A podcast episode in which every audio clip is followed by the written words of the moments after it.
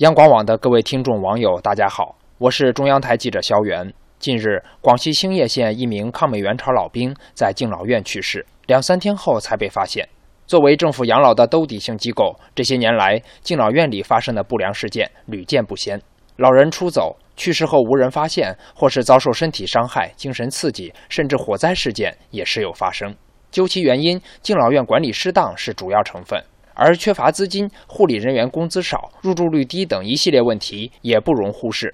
这些问题的解决需要管理层的重视和作为，也需要社会上每个阶层、每个人的共同努力。